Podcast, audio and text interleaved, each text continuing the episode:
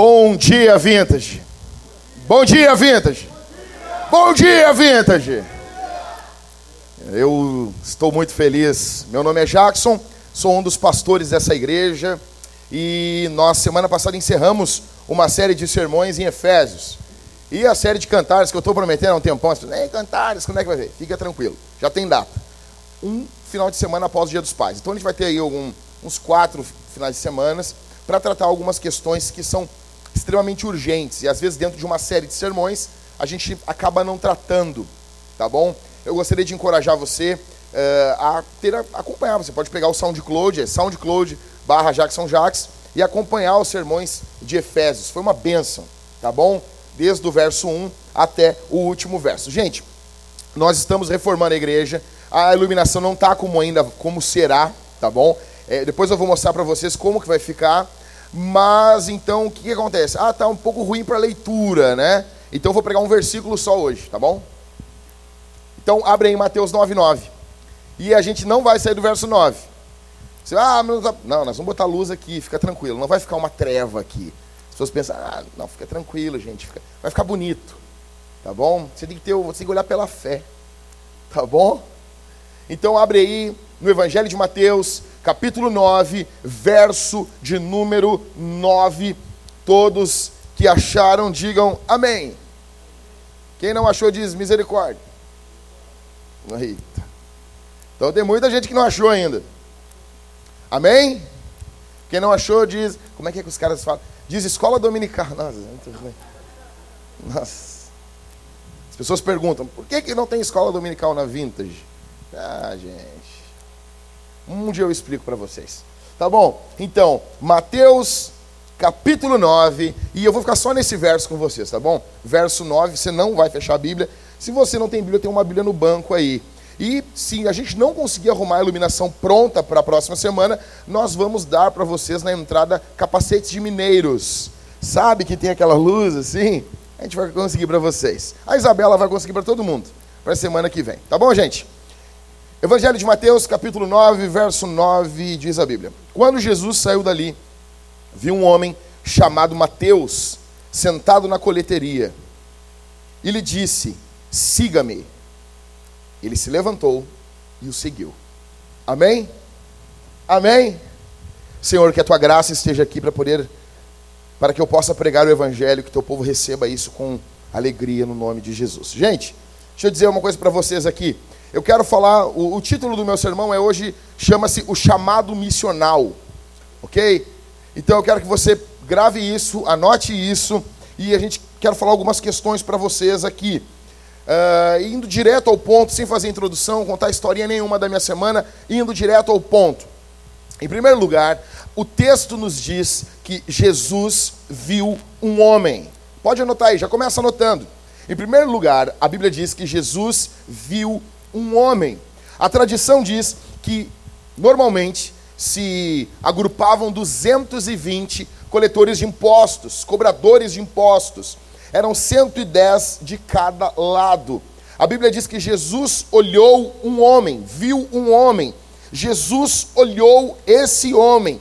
Tinham 220 cobradores de impostos e Jesus olhou para esse homem. Em primeiro lugar, Jesus viu um homem.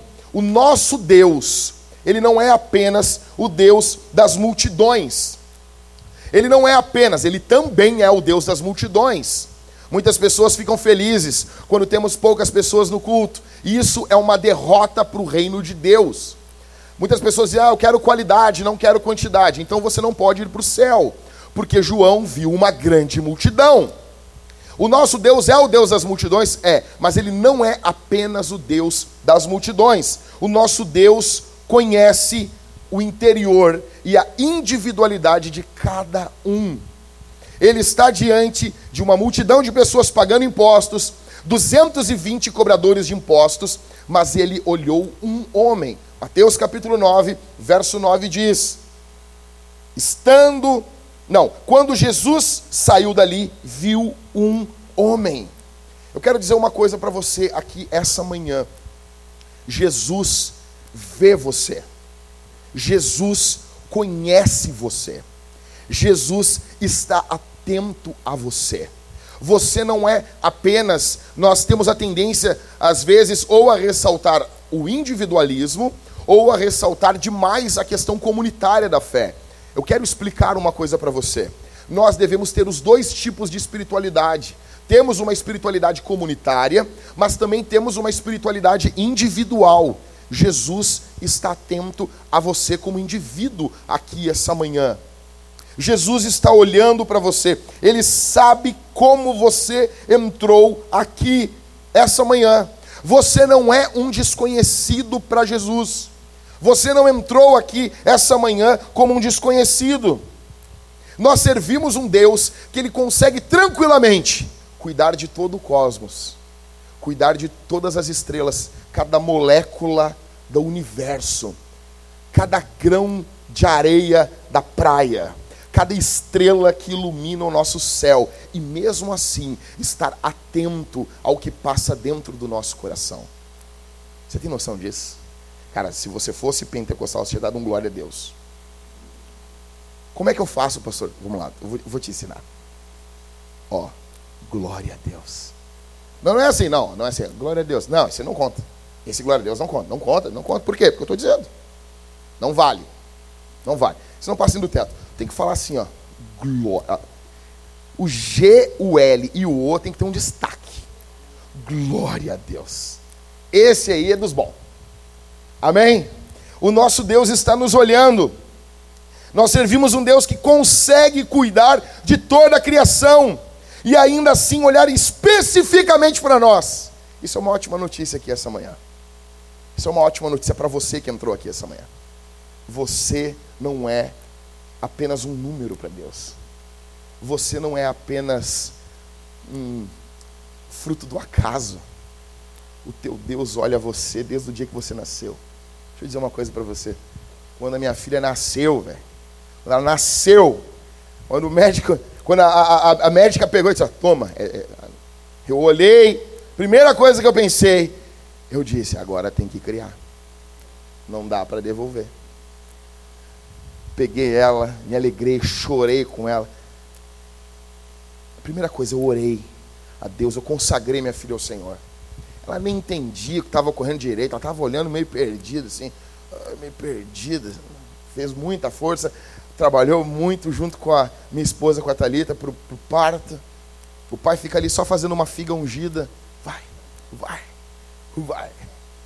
A Jennifer conta que o Tailã estava com ela, a Jennifer em trabalho de parto, aí tinha no, naquela sala, que antes de entrar para a sala do, do, do, parto, tinha umas, umas folhas e escrito assim, para o papai.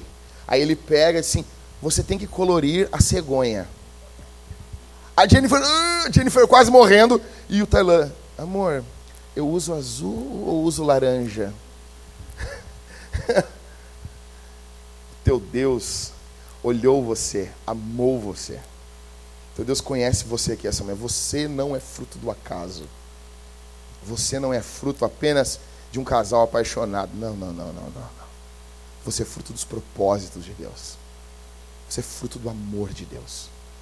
Você é fruto, você é fruto de um Deus que está transbordando amor. Romanos nos diz isso. O apóstolo Paulo nos diz escrevendo aos Romanos, ele diz que o amor de Deus que foi derramado sobre o nosso coração. Ou seja, o Espírito Santo é esse amor de Deus que é derramado sobre os nossos corações. Deus houve tanto amor dentro da Trindade, tanto, tanto, tanto, tanto, tanto amor, que isso transbordou, que isso veio. Ok? Então, em primeiro lugar, o que, que o texto diz? Jesus viu um homem. Em segundo lugar, este homem, anota aí, era desprezado pela sua alta posição. Nota aí, cara. Esse homem era desprezado pela sua alta pela sua alta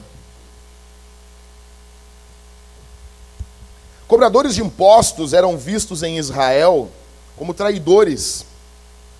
Eles eram judeus que estavam a serviço de Roma. Eles eram do povo de Israel que trabalhavam para Roma. Alguns viam eles como traidores. Esses caras tinham uma, uma alta posição, mas eles eram desprezados. De nada adiantava tudo aquilo. De nada adiantava ser amado por Roma se você fosse odiado pelos seus irmãos.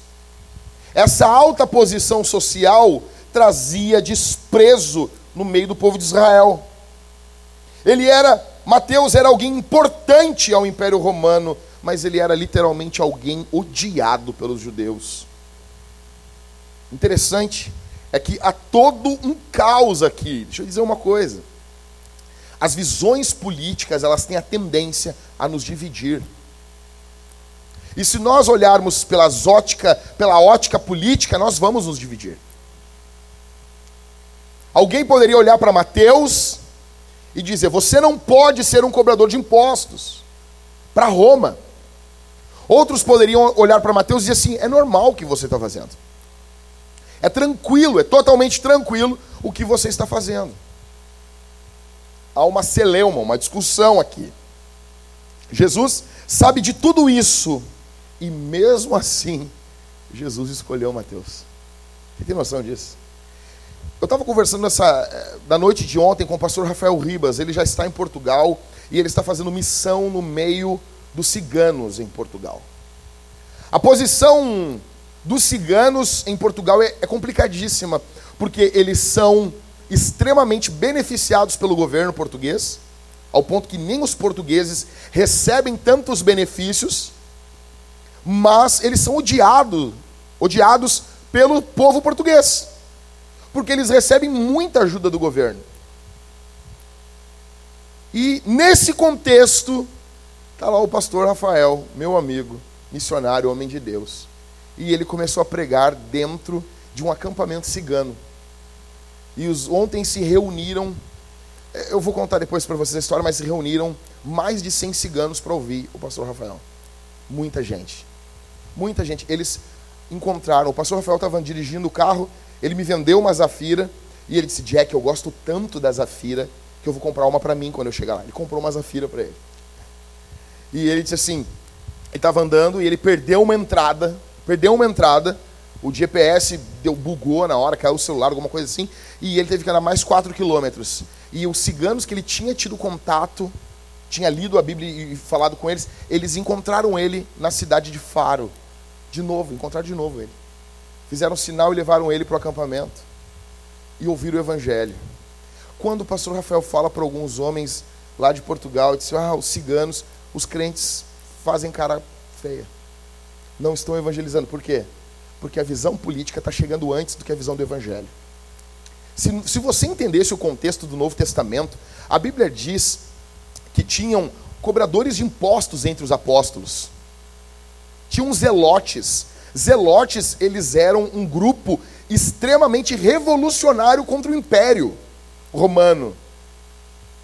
Eles eram extremamente radicais contra o Império.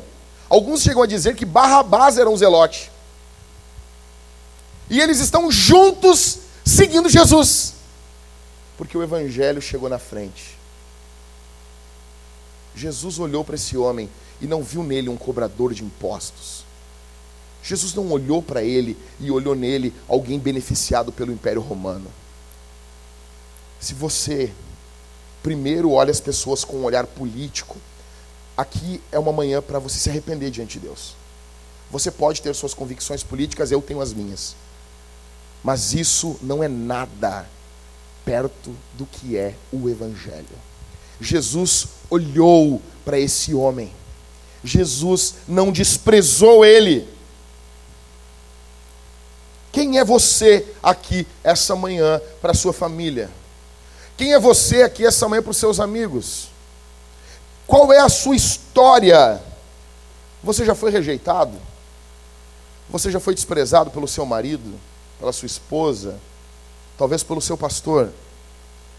Você está aqui essa manhã, talvez, e você tem uma história complicadíssima de desprezo, de ódio, assim como Mateus. Eu quero dizer para você aqui essa manhã que Jesus ele não pede permissão para os teus acusadores para olhar para você, para chamar você, para tocar em você, para responder você, para amar você.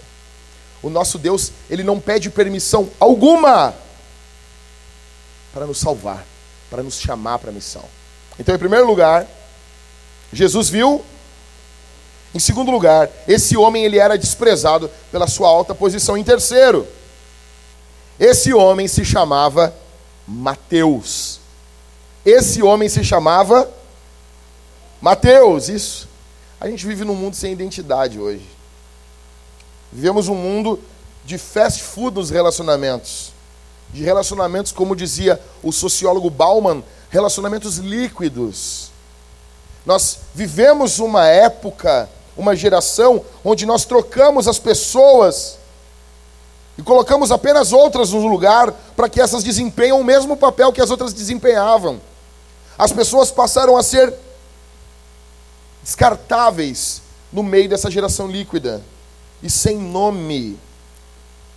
Interessante que Jesus, o Deus Todo-Poderoso, todo majestoso, todo maravilhoso, todo poderoso, ele chama esse cara pelo nome. Ele viu não apenas um homem, ele viu o homem por trás da sua própria identidade. Ele viu a identidade desse homem, a pessoa que ele era no ser. Jesus conhece você na sua peculiaridade. Jesus não apenas sabe quem você é, como uma informação. Eu estou estudando o livro de Êxodo em casa para mim. Pastores não, não devem, não deveriam estudar a Bíblia apenas para pregar. Eu estou estudando para mim. E uma coisa que eu aprendi essa manhã é que quando Deus diz, eu, eu estou. Ah, aprendi ontem, hoje foi outra coisa. Eu estou atento ao sofrimento dos israelitas. Quando Deus diz isso, é que Deus está atento ao coração dos israelitas que estavam sendo escravos no Egito. Deus está atento a você na sua peculiaridade. Jesus conhece você e não apenas como os outros conhecem. Talvez você é alguém muito bonito nas redes sociais. Eu costumo dizer que quem tem Instagram se acha bonito. Tu tem Instagram, Maico? Cauê, tu tem Instagram? Não, né? Deus te abençoe, Cauê.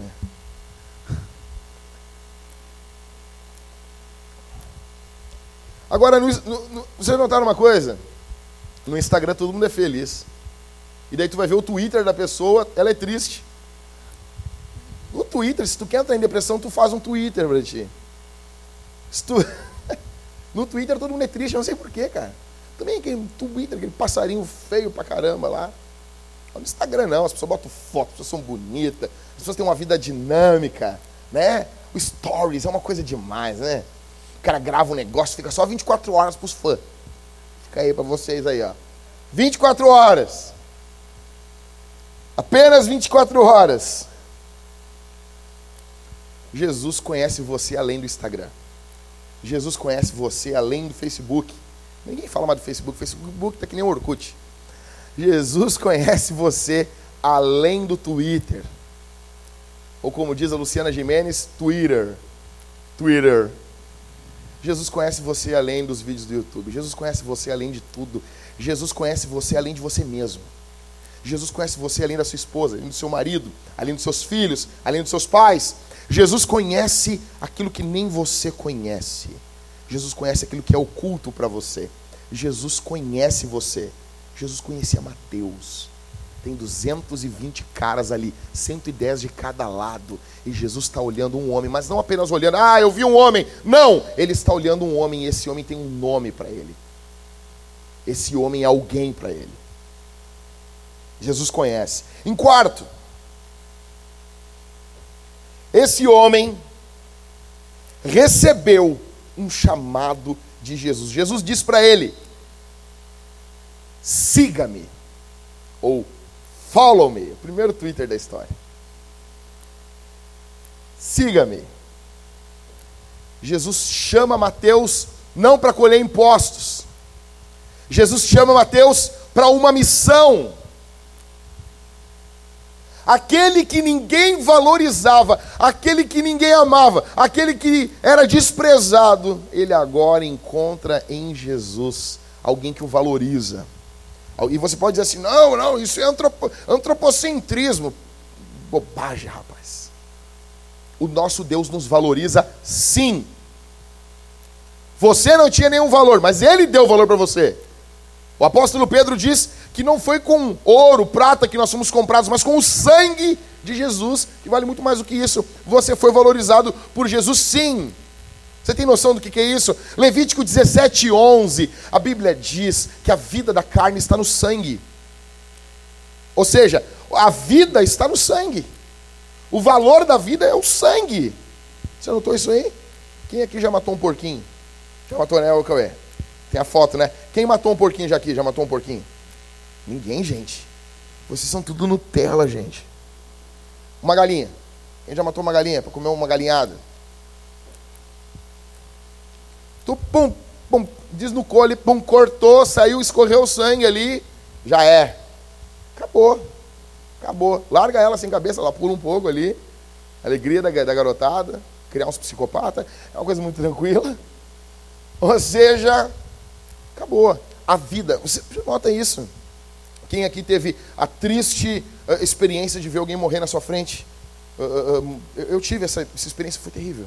Pessoa perdendo sangue, perdendo sangue. Uma vez a gente estava de carro voltando da casa de um amigo nosso, era madrugada, estava a Thalita, eu e mais um casal amigo nosso, e, e esse meu amigo estava dirigindo o carro, e de repente a gente passa na Protásio Alves para pegar Antônio de Carvalho, era umas duas da manhã, eu vem vindo dois caras numa moto, e um cara que está caminhando saca uma arma e atira no cara de trás.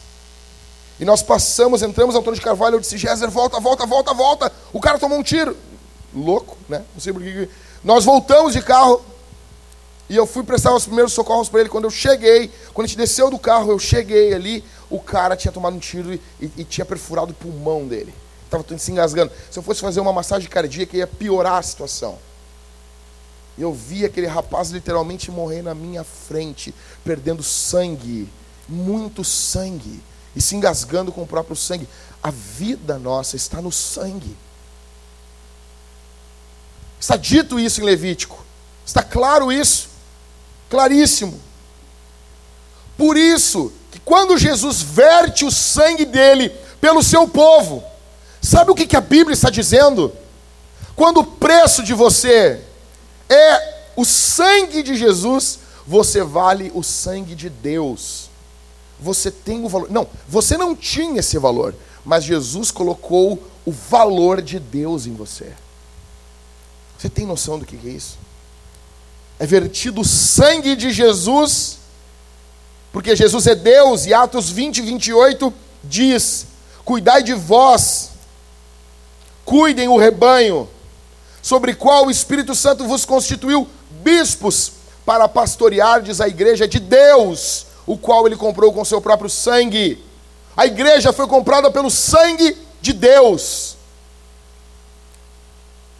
você passou a ter o valor de Deus. Mas porque Cristo valorizou você. Você não tinha valor nenhum. Ele colocou, você não tinha, você não é, ah, eu sou especial, que reflete a glória do Senhor. Não.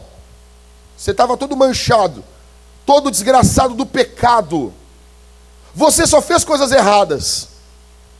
Ah, então a minha tia falou a verdade, Jack. Sim. Ela disse que eu sempre decepcionei a família.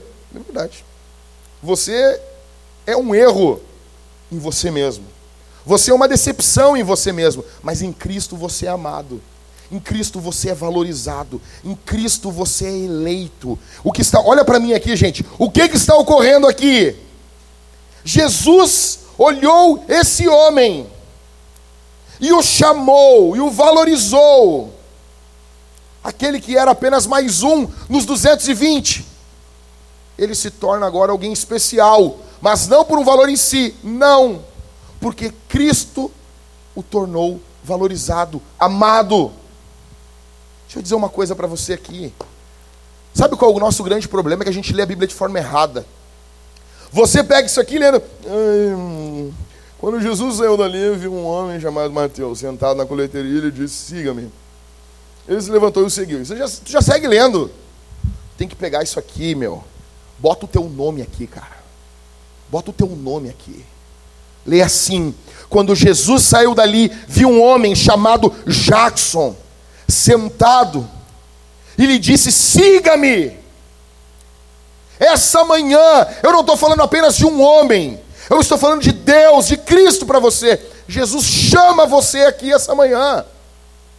Pelo poder do Evangelho, essa palavra aqui, ela acontece agora. Jesus chama você, coloque o seu nome nessa história. Jesus chamou você para alguma coisa?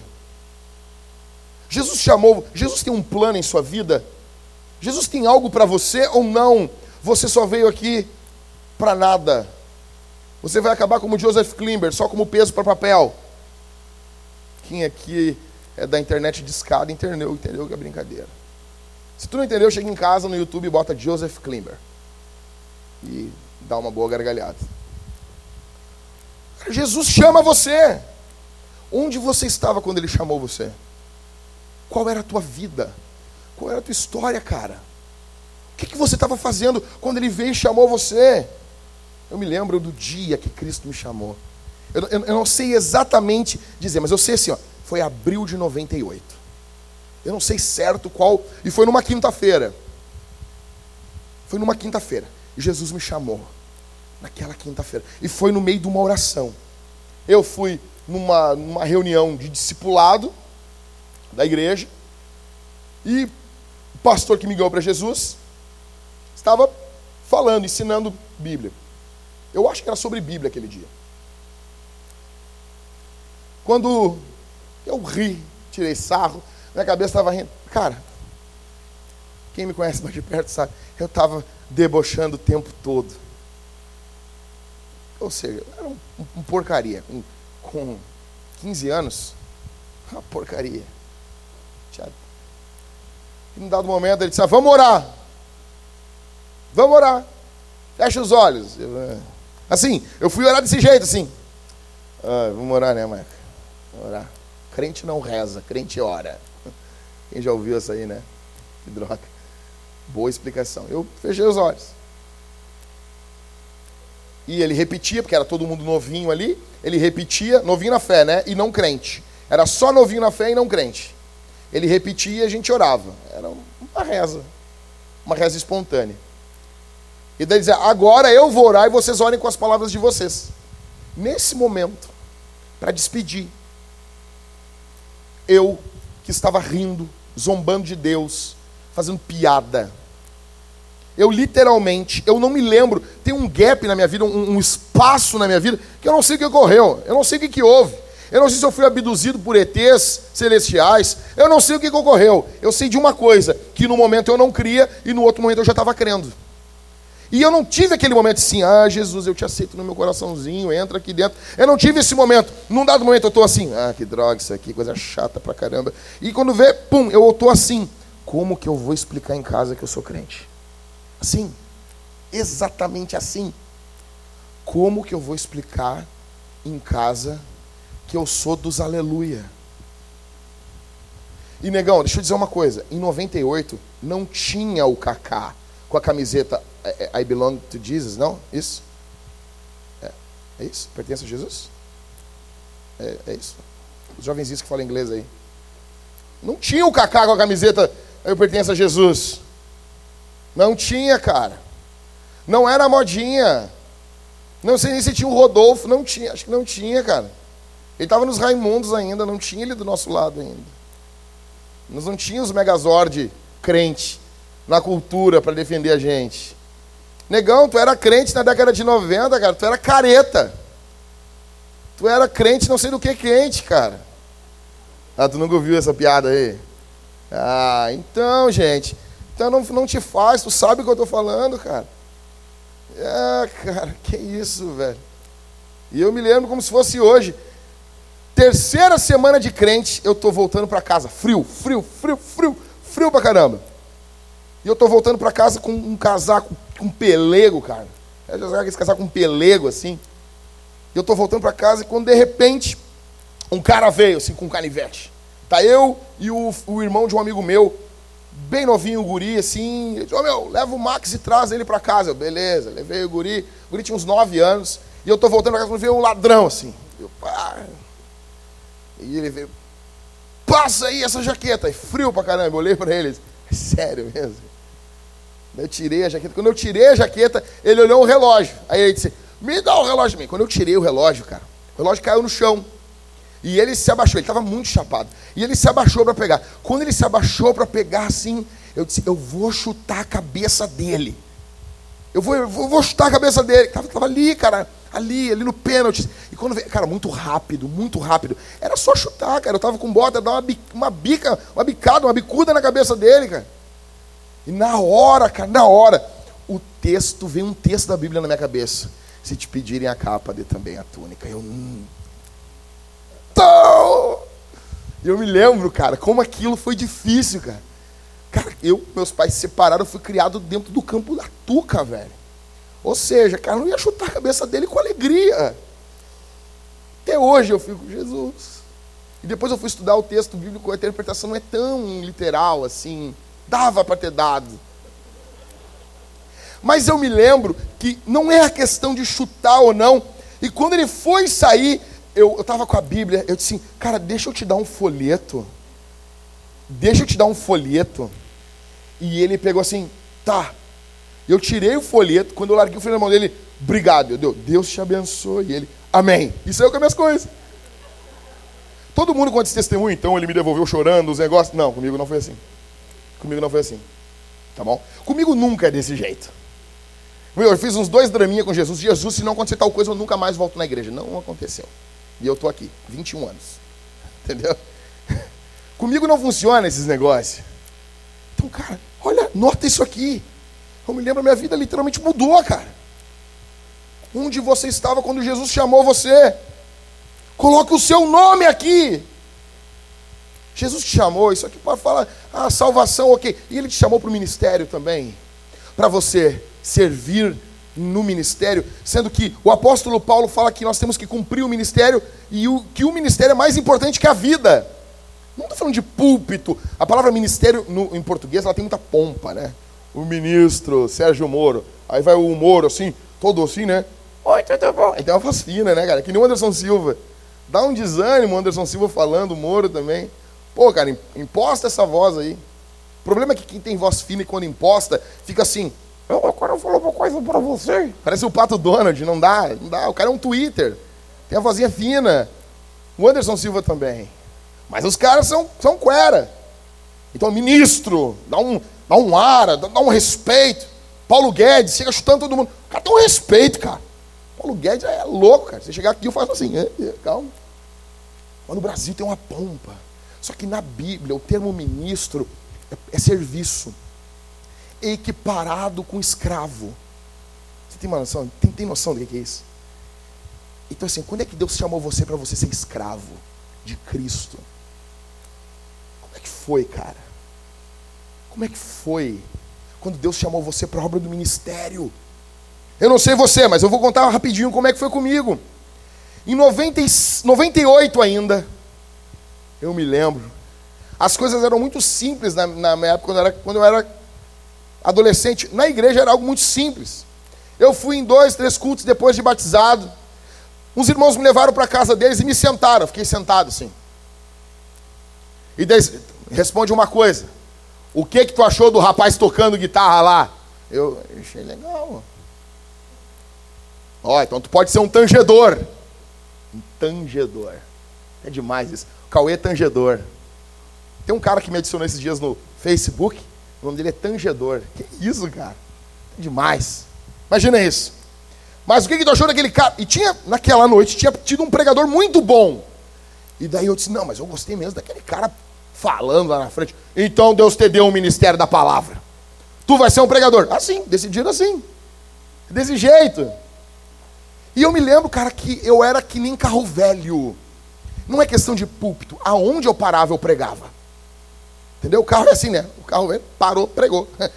carro velho. Eu era assim. Colégio, 15 anos, cara. 15 anos. Inácio Montanha. Cara, me lembra assim. Cara, eu não estou romantizando. Era bem assim. juntava uns quatro, cinco, cara, e eu ficava falando do evangelho para eles no recreio, cara. Eu me lembro como se fosse hoje, pregando o evangelho. Tem uma escola aqui próxima, né, no bairro da Intercap. Pregava o evangelho para os colegas, levei colegas ao batismo. Cara, eu me lembro assim, no primeiro ano de crente, comecei a pregar, a pregar, e eu me lembro que o meu pai na fé, a gente estava caminhando, e ele olhou para mim e ele disse assim: Deixa eu orar por ti. Aí eu disse: Claro, cara. E ele começou a orar, e ele falou para mim assim: Deus mostrou para mim que tu vai ser um pregador do Evangelho. Bem assim, cara, eu tinha 15 anos. Deus mostrou para mim que Ele está te chamando para o ministério. E isso eu lutei durante anos, porque no fundo, no fundo, eu não queria. Tinha uma parte de mim que, ah, beleza, eu quero pregar o evangelho, mas tinha uma parte de mim que não queria. É muita responsa, cara. É muita gente se metendo na tua vida, e eu não queria isso, mas pregar o evangelho eu queria. E daí Deus usou. Deus, muitas pessoas falavam, gente que não gostava de mim, eu me lembro que eles diziam assim: ah, cara, não gosto desse Jackson, mas uma coisa eu tenho que admitir: Deus chamou esse cara para pregar o Evangelho. Bem assim, é acontecia desse jeito. Até que, eu, cara, eu me lembro que um dia, eu já estava casado, e eu fui ver um filme. O filme com o Bruce Willis, O Corpo Fechado filmão, cara. E esse é provavelmente o, o, segundo melhor filme da minha vida, que eu gosto. O primeiro é A Felicidade Não Se Compra. Esse aí, esse aí é de todos vocês também, tá? Todos vocês concordam comigo. A Felicidade Não Se Compra. Década de 40 o filme. Todas as listas dos 10 melhores filmes da história, ele está sempre nessa lista. Sempre. Mas eu fui ver o, o, o filme O Corpo Fechado. Eu me lembro como se fosse hoje, cara. Eu me lembro. Eu, cara, o filme tem mais de 20 anos. Mas a vida é do Dan, o nome dele. A vida dele é terrível, porque ele não está fazendo o que ele nasceu para fazer. E não é questão de identidade no ministério, mas é questão de propósito funcional da vida. E eu me lembro que quando eu vi aquilo, a minha vida, óbvio, não estava no nível que estava a vida daquele ator, daquele personagem, mas a vida, o relacionamento dele com a esposa, com o filho, com, tava, com o trabalho, estava tudo um caos, porque ele não estava fazendo o que deveria fazer. Eu queria muito que você visse esse filme. E quando ele passa a fazer o que ele deveria fazer, todo o resto da vida dele vai se encaixando. E Deus usou, o, pastor Rodrigo mostrou para vocês aqui, sobre a graça comum aqui. Graça comum é isso. Deus, na sua sabedoria, usa os incrédulos, usa coisas, entre aspas, não cristãs né? Que a gente pensa, não, não, não vou ouvir música, não, não vou ouvir música. Do mundo? Tu tá ouvindo música do mundo? Não, não, não. Eu, eu não. Escuto de Marte. Música da Lua. Tá louco? Tá louco? Óbvio, Dark Side of the Moon. Foi ruim essa aí, né? Ou seja, cara, e eu vendo esse filme, Deus falou comigo através desse filme. Me chamando, e foi algo brutal. A Thalita, ela, a gente está vendo televisão, tô trocando canal aqui, aquela coisa bem masculina, e daí quando vê, pum, corpo fechado, ela, ah, não, não, não, não, não. Ela sabe que eu vou parar no filme e vou ver de novo. Eu vi ele um milhão de vezes. Cara, eu não sei como, mas como que Deus chamou você para você fazer algo que só você pode fazer? Ah, mas pregador tem vários, tem, mas você vai pregar para pessoas que só você vai ter acesso que Deus chamou você para fazer. Talvez não é pregar, cara. Talvez não é para ser um pregador de púlpito, mas é para ser um pregador nas ruas. Talvez você tenha que ser alguém que vai interceder, vai, vai trabalhar num ministério de intercessão, orando pelas pessoas. Talvez Deus chamou você para você cantar, para você trabalhar, para você limpar os bancos da igreja, para você trabalhar com o ministério de misericórdia, alimentando famintos, para você ser o braço de Jesus levando misericórdia à cidade de Porto Alegre. Você entende isso? A igreja é o corpo de Cristo. Nós somos os pés de Jesus em Porto Alegre. Nós somos as mãos de Jesus na cidade de Porto Alegre. E que tipo de mãos Jesus tem tido através de nós essa cidade? Para o que Deus chamou você para fazer? Você foi chamado para trabalhar para Cristo. para fazer algo para o Senhor. Coloque o seu nome aqui. Em quinto e último. Vamos fazer, vamos passar aqui. Primeiro, Jesus viu. Segundo, esse homem era desprezado pela sua alta posição. Terceiro, esse homem se chamava. Quarto, esse homem recebeu um chamado. Jesus não só olhou, Jesus chamou ele. Em quinto e último, esse homem se levantou e seguiu Jesus. O grego aqui, o, o texto grego, o pessoal que gosta de falar grego aqui, o, o termo grego aqui é imediatamente. Jesus chamou assim, imagina só, o cara está tá sentado cobrando impostos assim, aí quando vê Jesus passa assim, olha ele, Mateus, segue-me. O cara assim, levantou e seguiu. Parece o clipe do Beat do Michael Jackson. Os caras estão todos sentados na rua, passa a gangue, o cara se levanta e sai caminhando assim. Foi assim, cara. Jesus está passando ali e diz: Follow me. Siga-me. Siga bem, caminhoneiro, vem. O cara se levantou e imediatamente o seguiu. O interessante aqui é que Mateus não pergunta: tá, beleza, eu vou, mas assim, eu tenho umas contas ainda para pagar e o salário aqui é bom o salário de Roma. Qual vai ser o meu salário? Não, não. Quando eu vejo quando eu vejo jovens querendo ser pastores, a primeira coisa que eles querem saber, a primeira coisa, qual vai ser o meu salário? Não, não, não, não, não. Não, não. Você só deve receber alguma coisa se você está disposto a não receber. No ministério é assim. Se você está disposto a trabalhar sem receber nada, tu deve ganhar um salário.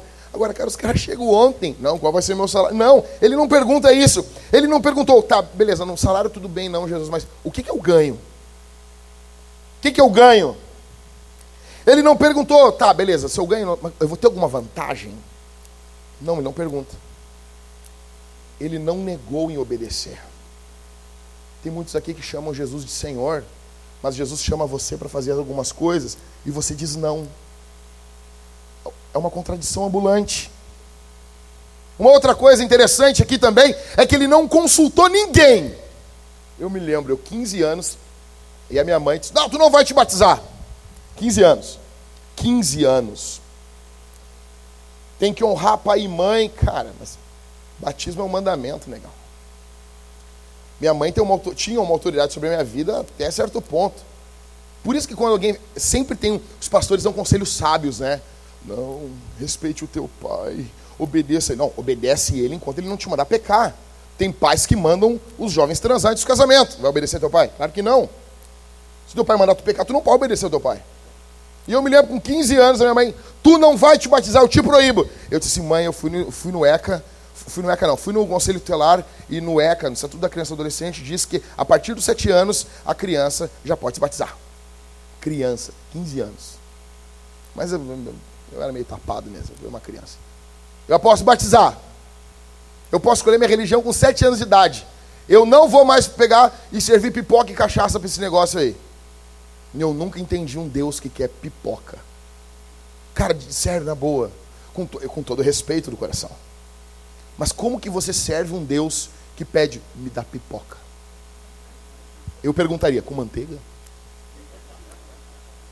De micro-ondas? Não, de micro-ondas não. Micro-ondas é uma coisa ruim, faz mal, tem gordura trans. Afinal de contas, a entidade é fit. É pipoca e cachaça. Cara, Cara, não, tu podia pedir um uísque envelhecido 12 anos. Destilado. Uma cerveja artesanal.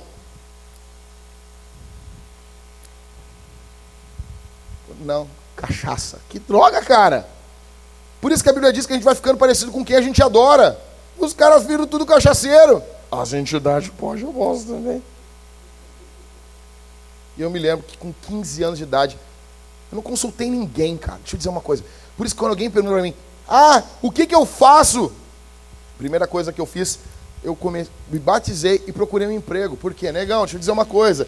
Tem um impacto quando tu chega na casa da tua mãe, não dando dinheiro, com as sacolas, velho. Tu chega com sacola, a eu trouxe aqui. Dá um impacto, meu. É um impacto. O problema é que os filhos querem, querem Ah, eu quero tal coisa, eu tenho esse direito, mas não bota nada, não banca nada, um gás, uma luz, nada. Por isso que todo mundo que diz assim, o que eu faço, devo, eu, eu, eu me batizo, minha mãe não quer, eu disse, cara, te batiza. Não pede, não pede opinião, rapaz. Porque a sabedoria ela tem uma tendência para dizer, não vamos ser sábios. Não, não, não, não bata de frente. Não, não bata de frente enquanto teu pai está confrontando teus pecados. Baixa tua crista para teu pai e para tua mãe. Mas no momento que teu pai e tua mãe te impedirem de ser santo, você confronta eles, em nome de Jesus. Eu pergunto, o rapazinho veio, não, eu quero seguir Jesus. Aí eu disse assim, cara, tu está disposto a sair de casa? Mas eu tenho só 16 anos, está disposto? Não, então tu não presta, tu não serve para o evangelho. Qualquer pastor é, mais, mais assim, entre aspas, maduro, vai, não, não é bem assim. A escritura diz isso. Se você ama mais o pai, a mãe, o filho, a filha, o tio, a tia, o cachorro, o vizinho, você não é digno do reino de Deus. Eu posso aqui aliviar um monte, mas vai chegar um dia que você e eu estaremos diante do juiz de toda a terra. E ele vai dizer: Ah, eu não me batizei porque eu não queria, não queria entristecer os meus filhos. Beleza, vai tu e os teus filhos para o inferno. Cara, Mateus não consultou ninguém. E cara, quem estava sobre ele não era a mãe, o pai, não era a Rochelle, não era. Era o Império Romano, cara. A primeira coisa a fazer, peraí, eu vou falar com os caras aqui. Ô, oh, ô seu Pilatos. Ô, oh, não. Ele não consultou ninguém. Porque para seguir Jesus você não consulta ninguém. O apóstolo Paulo disse: Eu não consultei carne nem sangue. Eu não consultei ninguém. Eu segui o Senhor. Ele não consulta ninguém. Ele literalmente abandonou o seu posto. Ele abandonou suas esperanças.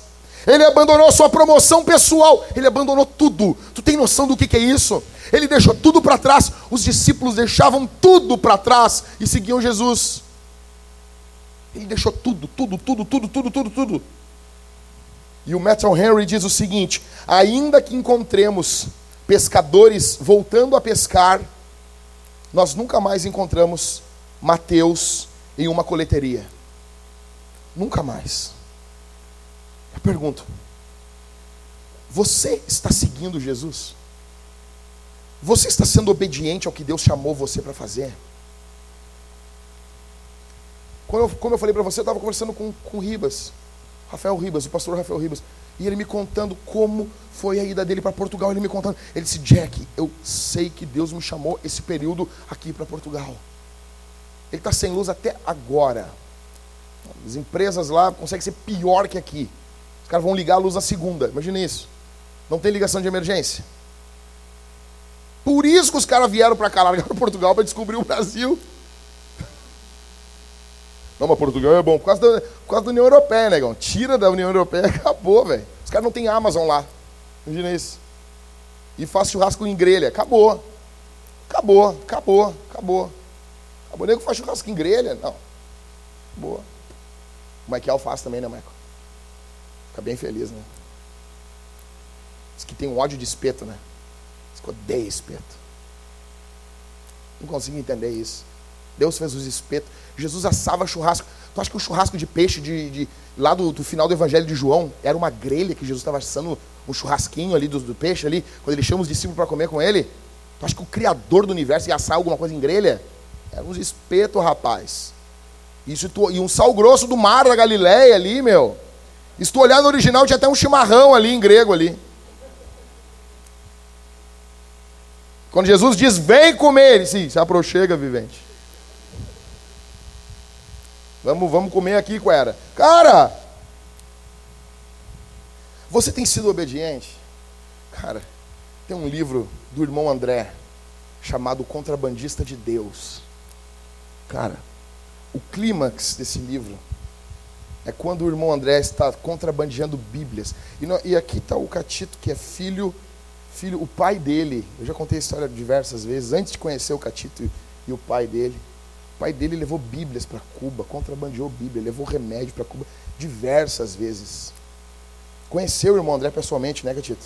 Trabalhou junto com ele em Portas Abertas, que é uma missão, é um, é um trabalho. Catito também tem contato, trabalhou com isso. É, é uma missão que ajuda cristãos perseguidos no mundo todo. E o fundador dela, o irmão André, ele tinha um Fusca e ele estava levando Bíblias para Varsóvia. Ele está levando, ele conta isso no livro dele, está levando Bíblias para Varsóvia. Chamado por Deus. Para quê? Para contrabandear a Bíblia. Fusquinha lotado de Bíblia. Você sabe que o motor do Fusca é atrás, né? Você sabe disso, né? Você sabe disso. Só abre ali, nossa, Deus fez um milagre. O carro está andando sem motor. Não. É atrás. E aí, ele com Fusca lotado de Bíblia, lotado de Nário, indo para Varsóvia. E quando de repente, um soldado comunista estende a mão e falou para ele: pare. Mas ele não falou assim, ele disse: pare. O cara parou, meu. E ele disse: adeus, mundão velho. O cara, o soldado vem neve, o soldado olha para ele e diz: Onde é que tu ia? Ele dá os documentos, pegou os documentos, foi para dentro do dentro da, da assim, de uma casinha que tinha, conferindo ali. Ele voltou e disse: Para onde é que tu ia? Ele disse: Onde é que eu ia, né? Não vou mais. Eu ia para Varsóvia. Que que tem? Por que, que o Fusca está tão baixinho assim? Por que, que ele está tão baixinho? Sim. E o irmão André disse que Deus falou com ele: abre o capô e mostra tudo para ele. E ele disse: essa voz é do diabo. Isso não é Deus. Abre, André. E ele: não, não vou. Eu te repreendo. Não, é o Senhor. Ele deu a chave, ele abriu e disse que aquele soldado mexeu em todas as Bíblias mexeu em todos os inários, abriu caixa, mexeu em tudo, mexeu em tudo, tudo, tudo, tudo. E o irmão André só disse assim: Senhor, quando o Senhor teve na terra, o Senhor deu vista a quem não tinha. Eu peço que agora o Senhor tire de quem tem. Soldado volta, fechou a tampa do Fusca, voltou e disse assim: Para onde tu ia mesmo? Ele, eu ia. Não... Ele disse assim: Para Varsóvia. Ele disse: Pois bem, pegue essa rua essa estrada e vá a toda velocidade, porque eu examinei todos os tomates e os alfaces e eles estão apodrecendo. Tem noção disso, cara? Um homem, um homem, diante de todo o império, de todo um governo, um homem que ousou ser obediente e seguir Jesus. Você só está aqui essa manhã porque esse cara que eu estou falando para vocês, ele escreveu esse evangelho como um repórter, contando o que Jesus fez. Deus nos chama para sermos repórteres ao mundo, para contar ao mundo a última grande notícia de Deus, que é em Cristo todos podem ser salvos. Isso é uma notícia. Jesus está chamando pessoas aqui essa manhã. Cara, encerrando. Por quê? Por quê? Que a igreja primitiva impactou o mundo da sua época. A igreja primitiva, eu falo aqui, a igreja do primeiro século. Por que, que eles impacta, impactaram o mundo da época? Você nunca parou para pensar nisso? Eram só pescadores, Michael, era só, só gente simples. Por que, que os caras impactaram o mundo da época? Então, o que eu vou colocar para vocês aqui é, é fruto de que um autor escreveu, eu não me lembro o nome dele agora, e alguma coisa que eu acho que estava errado, eu mudei, tá bom? Acho que o terceiro ponto eu mudei, porque eu acho que não, não era. Bom? É, beleza. Estou sendo honesto com você, tá bom? Não é tudo meu e nem desse autor, que eu nem me lembro o nome dele.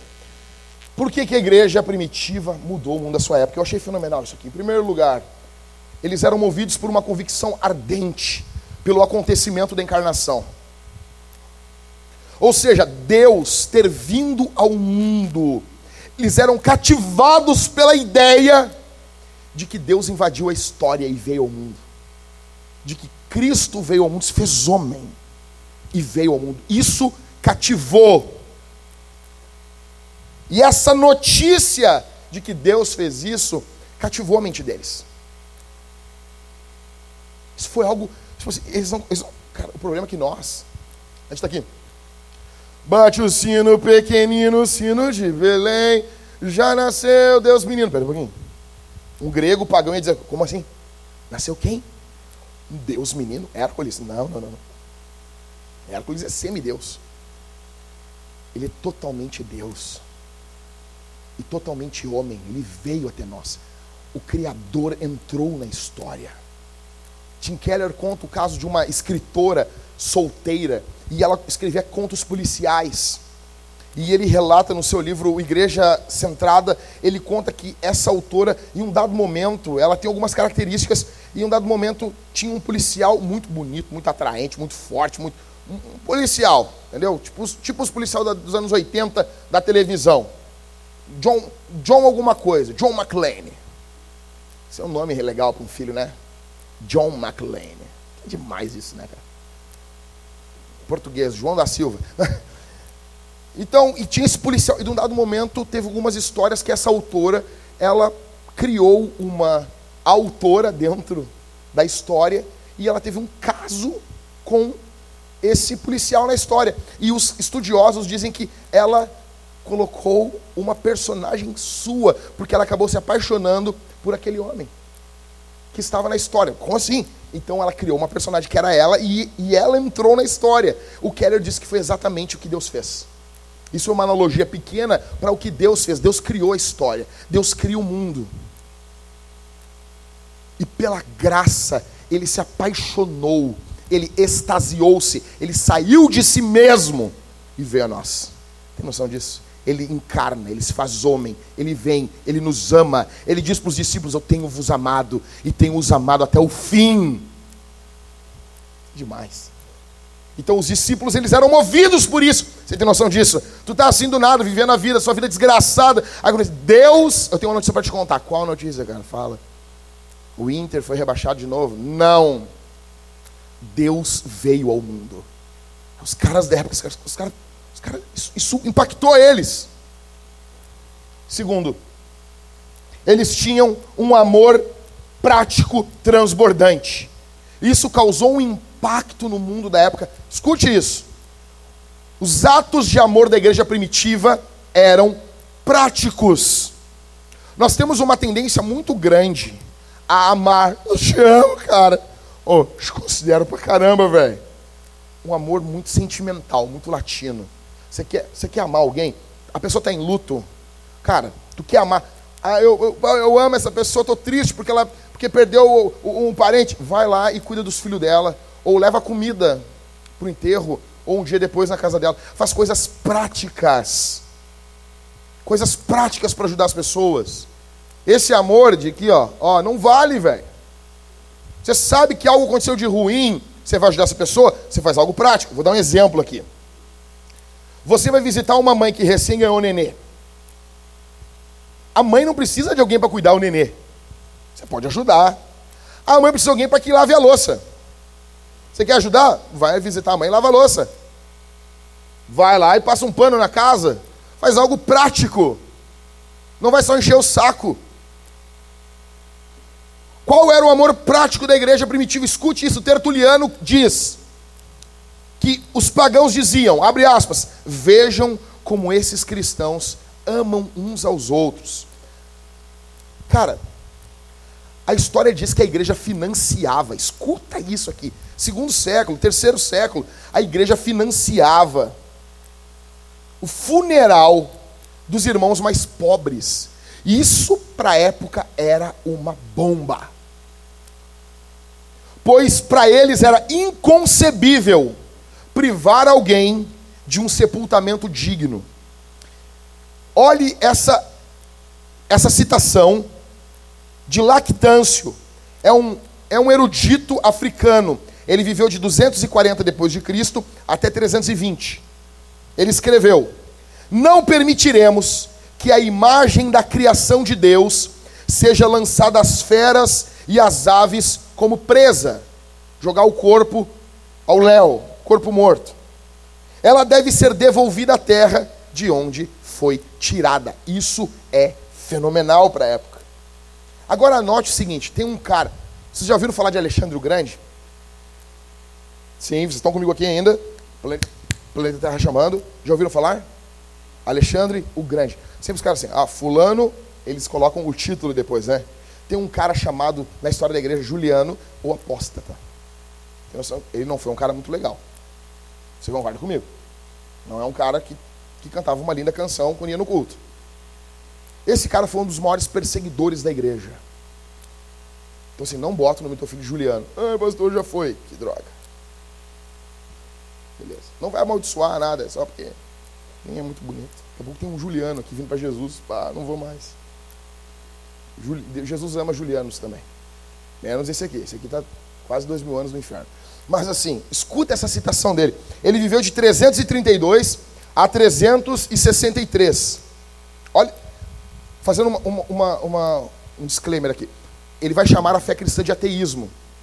Porque os cristãos, no período de Roma, eles eram considerados ateus. Porque eles não criam em todos os deuses de Roma. Então, na verdade, nós somos ateus de todos os deuses, menos de um, tá bom?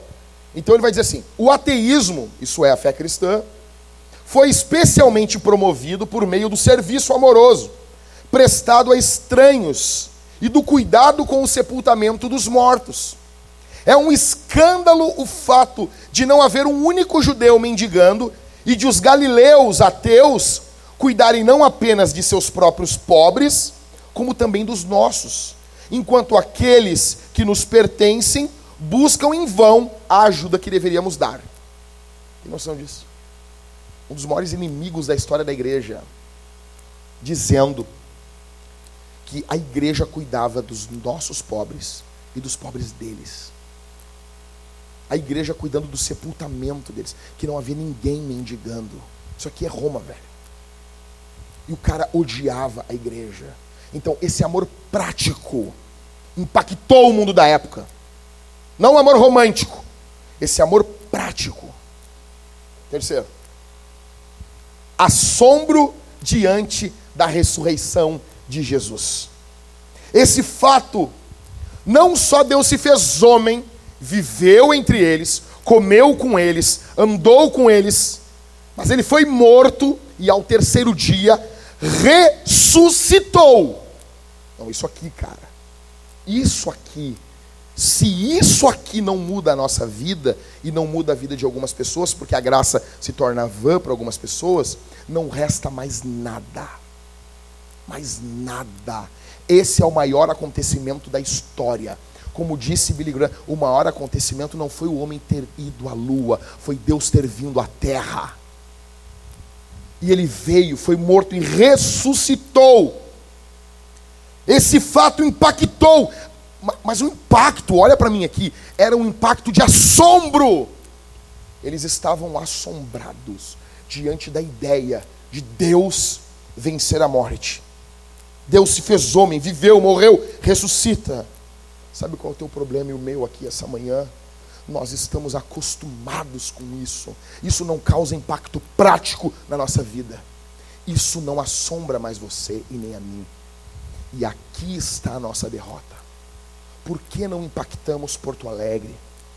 Se o número dos evangélicos no Brasil só cresce, por que, que a corrupção não diminui? Por que, que o roubo? Por que? Gente, gente, em nome de Jesus, olha para mim aqui. Por que, que ainda temos saque a cargas no Brasil? Quando um, uma carreta vira, o, o, o motorista está quase morrendo. Por, isso, isso parece bestas feras. Parece um lixo. É um lixo. Isso é um lixo. Por que, que temos isso? Por quê? Porque com certeza, nós somos quase 30% no Brasil. Negão, negão, os caras tinham 120 caras. Jesus começou com 12. Eles viraram o mundo da época de cabeça para baixo. O problema é que os nossos evangélicos têm tudo, menos evangelho. Nós temos número. E número não é ruim, número é bom. Mas se não tiver essência, não presta. Então eles estão assombrados diante da ressurreição de Jesus. Jesus ressuscitou, nós não. Nós não. Jesus ressuscitou. Ah, legal. Legal.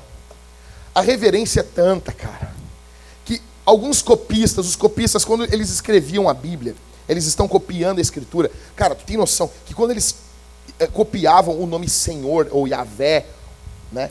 Quando eles copiavam o nome Senhor, eles trocavam de roupa, tomavam banho, colocavam pergaminho no chão, pegavam pergaminho que tinha uma tinta com um, um, um ouro em pó, se ajoelhavam e escreviam o nome Senhor, de joelho.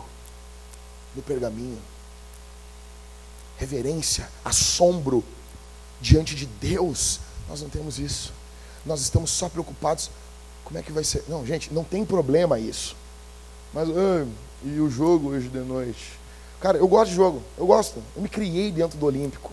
Mas, velho, eu tô muito mais ansioso para saber o que Deus vai fazer nessa cidade, cara. Para saber o que Cristo vai fazer aqui, cara. Falei para minha esposa, eu amo minha esposa com, com o maior amor que eu, que eu já amei alguém, mãe, pai. Não, não, eu amo a minha esposa, velho. Eu amo a minha filha. Mas, cara, não chega nem perto do que bate aqui dentro por Jesus, cara. Precisamos de uma paixão consumidora por Jesus, de um assombro diante do que Deus está fazendo no mundo. Em terceiro, o assombro diante da ressurreição. Em quarto e último aqui, a perseguição. A perseguição que eles sofreram. O termo mártir, ele quer dizer testemunha. Escuta. A atitude dos cristãos no momento da morte impactou o Império Romano. Eles estavam sendo mortos, levados a estádios, feras, gladiadores, e eles exaltando Jesus momentos antes da morte. Isso quebrava o coração dos romanos. E existem inúmeros testemunhos de romanos que, ao contemplarem nas festas que eles iam rindo, ao contemplarem os cristãos morrendo na arena, eles saíam dali e procuravam uma igreja. Por isso que Tertuliano vai dizer que o sangue dos mártires é a semente da igreja. Quanto mais eles matavam e humilhavam a igreja, mais ela crescia, ao ponto de Roma ter que se dobrar ao cristianismo. Você tem noção disso, cara? Historiadores diziam que havia gentileza, cara, gentileza dos cristãos na hora, na hora da execução. Eles eram gentis com os carrascos. Eles eram gentis com quem estava matando eles. Eles eram gentis, eles eram amáveis. Uma das coisas que mais impactou Roma eram a forma que as mulheres morriam.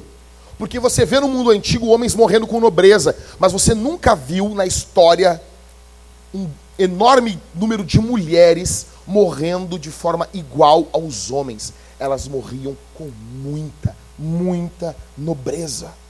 E elas sofriam igualmente o que os homens sofriam. Gente, nós precisamos ser impactados por esse chamado. Você não pode sair daqui do mesmo jeito. Você precisa sair daqui impactado por esse chamado. Esse chamado para Mateus tem que ser para você essa manhã. Você precisa abrir mão de coisas até boas, coisas que não são pecado, mas que na sua vida se tornam pecado. Gente, nós precisamos de gente. Um exemplo. Você vai pegar a igreja. Você pega a igreja. A história da igreja. Eles construíam suas capelas. Gente, tem igreja que demorou mais de 100 anos para ser construída. Sabia disso? Os caras que construíram, eles não, viv... aproveitaram. Tem igrejas que demoraram cento e poucos anos duas, três, quatro gerações, porque viviam menos, expectativa de vida menor. Os caras construindo igreja para se reunir, Cara, nós precisamos de gente. Eu estou falando aqui de coisas simples, muito simples, diante de tudo que eu te falei. Nós precisamos de gente disposto a vir aqui e trabalhar com os caras, para nós terminarmos a nossa paróquia. Gente, teve gente virando à noite aqui essa semana. Trabalharam até as 5 da manhã, 5 e meia da manhã. Lucas Quaresma foi incansável. O Thales, o Maicon, o Maikiel, o Halisson o Leonardo da Karine, eu vou, eu vou esquecer de alguém aqui. Oi? O Felipe Maciel, Felipe amigo do Cauê. Foi incansável. E eu vejo, às vezes, não é que você vai ter que vir aqui subir no andame e pintar, não, mas é em outra área, disposição. Disposição para servir, disposição para ser alguém. Gente, deixa eu dizer uma coisa, eu quero que você tire férias. Eu quero que você suma da igreja por um mês que você viaje. Eu quero isso, não quero ver a tua cara um mês na igreja. Por favor, me dá um tempo. Vai até sentir saudade. Ah, nas férias. Não, não vou na igreja nas férias. Vai, vai em alguma igreja. Vai em alguma igreja. Domingo é dia de. Domingo o crente vai na igreja. Vai viajar, cidade, não importa, procura uma igreja. Só não vai na igreja do santo dos últimos dias, por favor. É perigoso. Os mortos. Não, não vai. Vão querer batizar os mortos, pelos mortos. É louco, loucura. Se o teu marido querer ir para essa igreja, lá os caras têm três, quatro mulheres. Te cuida, minha irmã. Te cuida, fica de olho. Uma vez um pastor chegou para mim, pegou um texto lendo, acho que era de Isaías, porque chegará o dia que os homens terão três, quatro mulheres. E o cara, o pastor, velho, aqui, que isso aqui, eu disse, tá louco, rapaz, uma já me dá trabalho. Ter três, ter não me viu, rapaz. O período ali era de juízo. Gente, nós precisamos de gente para trabalhar. Precisamos de gente. Cara, cara, nós precisamos de gente para arrecadar alimento, fazer isso com vida. Com vida. Com vida, gente. Ter o coração nisso. Arrumar as cadeiras. Pô, pintar. Aí a pessoa, ah, mas a igreja está ficando. Não, gente, eu vou mostrar como a gente quer que fique. A gente quer que fique assim. Não vai ficar bonita.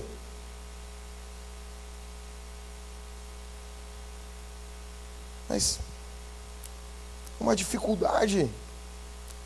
Precisamos de trabalho, de serviço, de dinheiro, de tempo. Precisamos alcançar. Gente, inverno que vem nós temos que estar com isso aqui arrumado, com ar condicionado. Nós temos que ter três, quatro pessoas, comprar colchonetes nos dias mais frios da cidade e receber as pessoas aqui dentro e dormir junto com eles aqui. Ter um grupo de irmãos, passar a noite. Ah, mas eu não vou dormir. Fica acordado então, tia.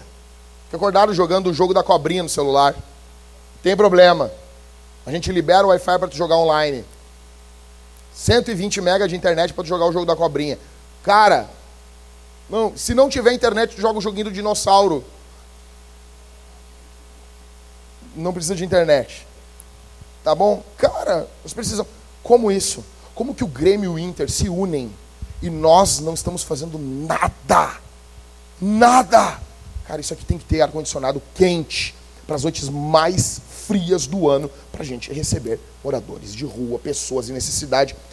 Cara, meu sonho, o meu, meu sonho, é nós termos um pavilhão maior que isso aqui, com comida, com dois jipes, dois, não um só, dois, com quatro, cinco irmãos treinados para resgate. Cara, Porto Alegre, meu, cada vez é mais asfalto, cada vez inunda mais. Sistema, o nosso sistema de esgoto não pode ter um alligator que nem nos Estados Unidos, nos esgotos. Nós tem só lagartixa, porque é pequeno, não foi projetado. A cidade alaga, as pessoas jogam lixo na rua. Cara, nós precisamos ter um grupo de pessoas para ajudar essas pessoas. Rápido. Pergunte se passar um necessitado aqui de verdade hoje um necessitado e pedir o como nós vamos socorrer ele. Como? Como? Nós queremos fazer missão. Nós queremos alcançar outras cidades. Eu tenho uma notícia para dar para você aqui hoje. Tem uma cidade no interior aqui da América Latina. E alguns pastores entraram em contato comigo. E eu não contei para ninguém isso. Vim falar aqui no culto. Ela é uma cidadezinha pequena e nós poderemos plantar uma igreja nessa cidade. Erguela ou Tró, o nome da cidade. Nós precisamos, é uma cidade com menor, um, um, pequeno número de igrejas, uma cidade extremamente secularizada. Porém, é uma cidade, olha aqui para mim, é uma cidade com muitos lugares para trabalho. Você pode ir trabalhar. Eu pergunto para você, você não, você não gostaria que nós enviássemos missionários para uma cidade? Amém? Amém? Amém ou não amém? Amém? Você não gostaria que nós enviássemos missionários, gente? Eu conversando com esses pastores, nós podemos alcançar essa cidade. É uma cidade com muita oportunidade de evangelismo. Porque, deixa eu explicar uma coisa para vocês. Eu jamais, eu jamais moraria em Belfort Roxo, no, no Rio de Janeiro. Jamais. Porque Belfort Roxo, se não me engano, é a cidade com o maior número de igrejas do Brasil. Eu quero estar aonde onde eu sou útil. E aqui, cara, Porto Alegre é uma cidade onde a gente é útil. Tem outras cidades na América Latina que a gente é útil. É uma cidade com um pequeníssimo número de cristãos. E um grupo de pastores já conseguiu casa, comida, para alguns jovens irem para lá. Gente, você se compromete em nós enviarmos pelo menos um grupo para essa cidade? Amém? Você, você, como que deveria ser um grupo de missionários dessa cidade? Como? Alguém tem uma ideia? Como que eles deveriam viver? Ninguém tem uma ideia, gente. Eu não vou largar o microfone enquanto ninguém tiver uma ideia. Nós estamos em uma igreja. Como que eles deveriam viver durante o dia? Alcançar quantas pessoas? Falar com pessoas? Ter contato? Conviver? Comer junto com as pessoas? Ou não? Se isolar? Só convidar as pessoas para o culto? O que vocês acham disso? O que é o certo? Trabalhar. Exato. E nesse trabalho ter contato com essas pessoas. Concordo com isso, irmãos? Gabriel, o que, que tu acha? Como que nós poderíamos alcançar essa cidade? Alguma coisa, uma ideia. Convivendo? Ou se isolando? Convivendo, né? Andando com as pessoas que nem Jesus andou. Lucas, que, tem alguma ideia como nós poderíamos alcançar essa cidade? Oi? Verificar as necessidades da cidade. Tem um grupo, cara, estão reunindo gente para conseguir roupa e comida para essa cidade. Queremos mandar um grupo de pessoas para passar um mês. Tem trabalho, a gente consegue sala, consegue tudo. Meu sonho, vamos plantar uma igreja. É interior. É inter... Cara, eu não posso dizer o local ainda aqui para vocês, que é surpresa. Talvez isso possa deixar alguém desapontado. É.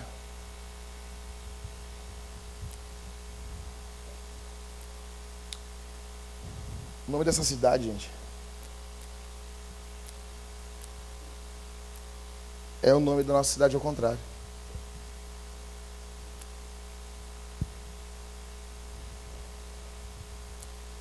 Essa cidade que está precisando de missão. Essa cidade que está precisando de missionários. Eu vejo que as pessoas saem do Brasil a um ímpeto missionário, saem das suas cidades a um ímpeto. Nas suas cidades não fazem nada. Nós precisamos alcançar esse povo. E eu quero que o Espírito Santo perturbe você. Que você não saia daqui em paz. Que essa semana seja uma semana de perturbação, não do diabo. Porque do diabo a gente tira.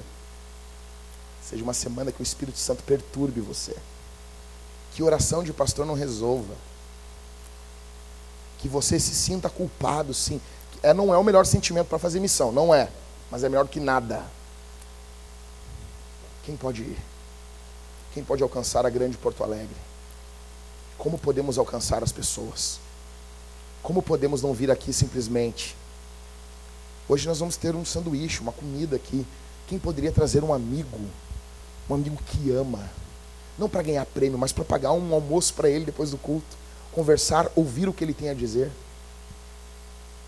Ah, mas eu tenho que gastar tempo. Cara, Jesus ouve, ouve tudo lamuriando e reclamando o tempo todo. Por que então não pode ouvir alguém? Cara, nós precisamos alcançar essa cidade. Nós moramos em uma cidade onde eles cortam a cabeça das pessoas. Você tem noção do que, que é isso? Por que, que a igreja daqui não impacta? Por que, que nós não estamos mudando isso? Por que não estamos transformando isso? Porque o Evangelho, o assombro da ressurreição, não alcançou dentro da gente. Nós não estamos mais assombrados. Você ouve sobre a ressurreição e boceja. Você ouve sobre a vinda de Deus a esse mundo em Cristo e você sai numa boa. Isso não impacta mais você.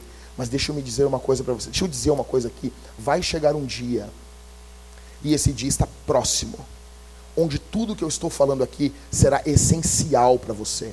E você vai lamentar não ter orado mais. Você vai lamentar não ter jejuado nas sextas-feiras, ter dado desculpa. Você vai lamentar não ter largado um pouquinho o celular de lado. Você vai lamentar isso. Você vai lamentar não ter lido a escritura, não ter amado os perdidos. Você tudo que vai chegar um dia que tudo que você vai querer é apenas tempo e você não vai ter mais tempo. Você viveu só para você. Você correu atrás do vento, como disse Eclesiastes. Você viveu só para os seus desejos. Você viveu só para os seus sonhos e eles são bons. Eles têm o seu lugar na sua vida. Ok, tenha sonhos, tenha desejos, tenha projetos. Glória a Deus. Glória a Deus mas você não deve viver só para você. Você não deve viver só para você. Você não pode viver só para você. A vida não gira em torno do seu umbigo. Jesus chamou Mateus, ele imediatamente se levantou, abandonou tudo e seguiu. Hoje nós não, hoje nós carregamos, puxamos tudo junto, puxamos tudo junto e queremos servir Jesus. Não abrimos mão de nada, nada, nada, tudo é custoso. Deixa eu dizer uma coisa: Deixa eu contar uma coisinha para vocês. Ó, pastor fechou a Bíblia. Estou no finzinho do sermão. Deixa eu contar uma coisa para você. Nós reunimos, acabado depois do culto da noite, vamos comer uma pizza? Vamos. Cara, nós falamos na igreja, meu irmão, eu morro por ti. Morre coisa nenhuma, rapaz. Tu não consegue abrir mão de um sabor de pizza. Briga, discute. Que papo é esse? Que cristianismo meia-boca é esse que estamos vivendo, vintage? Conversando com uma irmã, aí eu falei assim, cara, nós temos que meter o projeto mais todo, todo sábado. Tudo que a igreja, os caras tem culto de jovens, cara. Os caras vão lá, tem um pregador vestido de chapolim colorado, eles amam isso, coisa mais ridícula. Nós estamos sentando, botando esses caras para pensar, para o ateísmo não roubar a mente deles. Antes do encontro do projeto Marte, vamos ter oração. Vamos botar a mão na cabeça dos jovens. Tu tem que ser avivado, tem que ser cheio de Deus. Eu quero ver você chorando no culto. Não quero ver só risada, só piada. Quando? Eu perguntei para os jovens: quando? Quando? Quando que você passou a última vez, a última madrugada orando? Quando? Uma vez. Legal, tu, tu tem não sei quantos mil dias de vida. Será? Virei uma, uma vez à noite orando, virei. Uma vez. Não, pastor, a oração não é tempo. Claro que não é tempo, mas uma vez na vida. Quando que o Espírito Santo tomou você e você foi impactado pelo poder de Deus e você não conseguia parar de orar, parar de ler a Bíblia? Quando que você leu 50 salmos numa tacada? Quando? Uma vez, jovem, uma vez, solteirinho, que está aqui, uma vez a vida. Quando isso ocorreu? Aí uma, uma jovem chegou para mim e disse assim: Pastor, Acho que não pode ter o Projeto Mar toda semana. Por quê? Porque vai que alguém tem um aniversário de um primo. Quê? Você imagina aí? Não, não. não eu, quando eu falei isso aí, eu comecei. É sério isso? Olha comigo aqui. O apóstolo Pedro se reunindo para pregar o, o sermão dele em Atos 2. Aí Pedro se levanta, Lucas diz, e diz: Varões galileus, eu ia pregar um sermão, mas o meu primo está de aniversário. Não. Não, não, sério. Por que, que isso na Bíblia fica estúpido, né? É porque a nossa vida é estúpida. É porque a nossa vida é fútil. Eu vejo, qualquer coisa não vai no culto, cara. Qualquer coisa a gente abandona o culto. Negão, não tem problema tu viajar, não vir no culto. Mas para a cidade que tu for, tu vai em um culto, porque é dia do Senhor. Você cultua Jesus. E não, e não como, ah, que droga. Não, cara, com vibração. Cara, eu vou me reunir com o povo de Deus, cara. É o dia que eu levanto mais cedo. É o dia, é o dia que eu como mais feliz. É o povo de Deus. Jesus Cristo veio a esse mundo, amou esse povo. Efésios 5, 25. Mas não, cara não tem tesão, não tem vida, não tem assombro, e com isso não tem mais conversões, com isso não temos mais testemunhos, com isso nós vivemos uma vida medíocre. Vamos voltar para nossa casa, vamos viver essa vida semana, semana após semana, semana após semana, e em breve vamos morrer, mas nós vamos dar conta diante do tribunal do Senhor. Nós vamos chegar diante do trono de Deus. Deixa eu dizer uma coisa para ti. Tu pode ficar louco, irritado comigo aqui. Eu não como na tua mão. Eu não preciso de você e você também não precisa de mim. Mas nós daremos conta diante do Senhor dos Senhores, do Rei de todos os tempos, do Criador do universo. Nós vamos chegar diante dele. E diante dele ninguém mente. Ele vai quebrar a tua rótula do teu joelho e você vai dobrar os seus joelhos e vai dizer: Jesus Cristo é o Senhor, para a glória de Deus Pai. Você podia ter começado hoje, mas não. Jesus Cristo chama um cara, ele se levanta imediatamente, ele abandona tudo, as coisas não são custosas. Você fala hoje para um jovem que está fundado em pornografia, você fala para ele: saia das redes sociais. Demora três, quatro semanas para ele fazer isso, com dor no coração, porque é o Deus dele o Deus dele é aquilo ali. Manda nele. Vintage, nós precisamos de uma, de uma injeção de verdade aqui. Ou nós somos, ou por favor, não volte mais aqui. Ah, mas se não puder manter esse prédio, que se dane esse prédio. Que se dane isso. Nos reunimos embaixo de uma, uma árvore. Mas vamos ser cheios de Deus de verdade. Pessoas que amam, que evangelizam, que oram, que amam teologia, mas teologia em chamas, que amam a Escritura. Eu não vou mais viver o Evangelho e um cristianismo mentiroso que muitos aqui têm vivido. Eu não vou mais tolerar isso, nós não toleraremos isso mais. Ou somos ou não somos, chega. Você faz uma escala de limpeza. Limpeza uma vez por semana, uma hora e meia de serviço. As pessoas, ai, está difícil. Por favor, gente.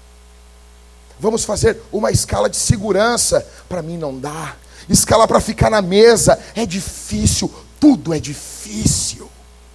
Não há paixão, não há assombro. Não há assim, cara, eu vou cuidar do som. O pregador vai pregar, eu quero que tenha um bom som. Por quê? Porque a fé vem pelo ouvir, o ouvir a palavra de Deus. Então tem que ter um bom som. Não. Eu vou limpar esses bancos, os irmãos vão chegar, visitantes sentarão aqui. Enquanto eu limpo esses bancos, eu oro por quem vai sentar. Eu oro a Deus. Ah, Senhor, que quem sentar aqui ouça o Evangelho. Nós precisamos de algo na nossa vida. Vou orar. Quero que você entenda que Jesus está chamando você. Ele está dizendo o teu nome hoje. Segue-me. Segue-me. Segue-me. Vou orar. Nós vamos responder esse sermão cantando, louvando ao nome do Senhor. E por favor, cante. Por favor, cante. Cante. Cante a Jesus. Cante. Por quê? Porque ele merece. Se não tem louvor, eu estava explicando essa semana. Se não tem louvor, não tem culto. Não existe culto sem música. Não existe. Por que, que botamos um hino para cantar no culto de casa? Se não tem música, não tem culto. Se você não canta, você não cultuou. Se você não canta em casa, durante você não cultuou, não houve culto. Não existe culto sem música. Nós fomos salvos para cantar. O maior livro da Bíblia é música, são cânticos. O nosso Deus é um Deus que canta. Ah, como assim? Sofonias diz que o Senhor cantará um cântico aos remidos no Monte Sião. A Bíblia diz nos evangelhos que Jesus, logo após ter orado, eles se levantaram, cantaram um hino e foram para o Monte das Oliveiras. Momentos antes de morrer, Jesus cantou. Nosso Deus canta. Nós vamos cantar esse Deus. Nós vamos responder, nós vamos cantar. Ele nos chama para cantar. Segundo lugar, nós vamos ofertar, dizimar. Não vamos dizimar resto, com tristeza, com nada. Nós vamos, escute aqui. Escute isso, por favor, todos me escutem. Nós não queremos o dinheiro do remédio do teu filho. Nós não queremos que você oferte, dizime o dinheiro da tua comida. Esse dinheiro é para você comprar comida. O que, que vocês querem, pastor? Nós queremos a parte que é do Senhor. Essa você não deve levar para casa. E alguns aqui têm levado. Tem uma parte do nosso salário que é para que Deus, Deus use essa parte para cumprir os propósitos dele no mundo. Essa parte você vai dizimar ou ofertar aqui essa manhã. A maior parte fica com você para suas necessidades mas existe uma parte que não importa a situação que você esteja, você e eu temos que servir a Deus com os propósitos dele nesse mundo. E qual é o propósito de Deus? É transformar o mundo pela pregação do Evangelho. E nós temos que financiar isso. Você pode ofertar em dinheiro ou em cartão na máquina do fundo. Crédito, débito, se dane, não nos importa. Se você usa o crédito, ah, eu uso o crédito, depois no final eu prefiro pagar uma, uma fatura só, legal. Você ganha suas milhas, Deus abençoe você. Você é bem espertão. Você é espertalhão. Você, você garanta isso. Só faz um pagamento. Beleza. Beleza. Deus te abençoe. É isso mesmo. Boa. Jesus está olhando para você e vai dizer assim: boa, campeão. Isso aí. Ganhando milhas com o dízimo. Tá bom. Glória a Deus. Não tem problema nenhum mesmo. Você vai ofertar, você não vai ofertar resto. E você vai participar da ceia. Por quê? Porque na ceia é o momento que você prega. É o momento que você testemunha. Ao participar da ceia, você está testemunhando. Ao participar do corpo e do sangue de Jesus, você testemunha que tem comunhão em primeiro lugar com Deus. Em segundo lugar, que tem comunhão com o teu irmão. Então, se você não está em comunhão com alguém aqui, peça perdão antes. E participe da ceia. Nós vamos responder. E essa semana, você vai orar a Deus e pedir: como eu posso te servir melhor? Algumas mulheres que estão aqui, Deus está te chamando, minha irmã, para se dedicar integralmente aos teus filhos. Esse é o maior chamado que Deus tem para as mulheres. Isso não diminui, isso exalta. Nações, povos, vêm do cuidado de mães. Somente a, a ideologia progressista e idiota diminui as mulheres que cuidam dos seus filhos. Isso é poderoso. Isso é poderoso. Deus chama as mulheres para o ministério de mães, para você amar os seus filhos, cuidar dos seus filhos, amar os filhos dos outros também. Vamos responder ao sermão. A banda vai cantar. Eu peço que você feche seus olhos. Quando a banda começar a cantar, você vai cantar junto. Quando a banda começar, você vai cantar, você vai se levantar, vai vir participar da ceia cálice dourado, suco, cálice bronze, vinho.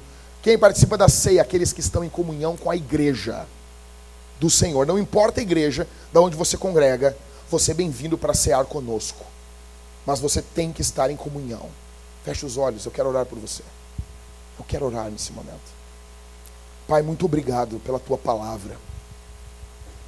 Obrigado pelo teu evangelho. Obrigado porque o Senhor fala conosco numa língua que nós entendemos.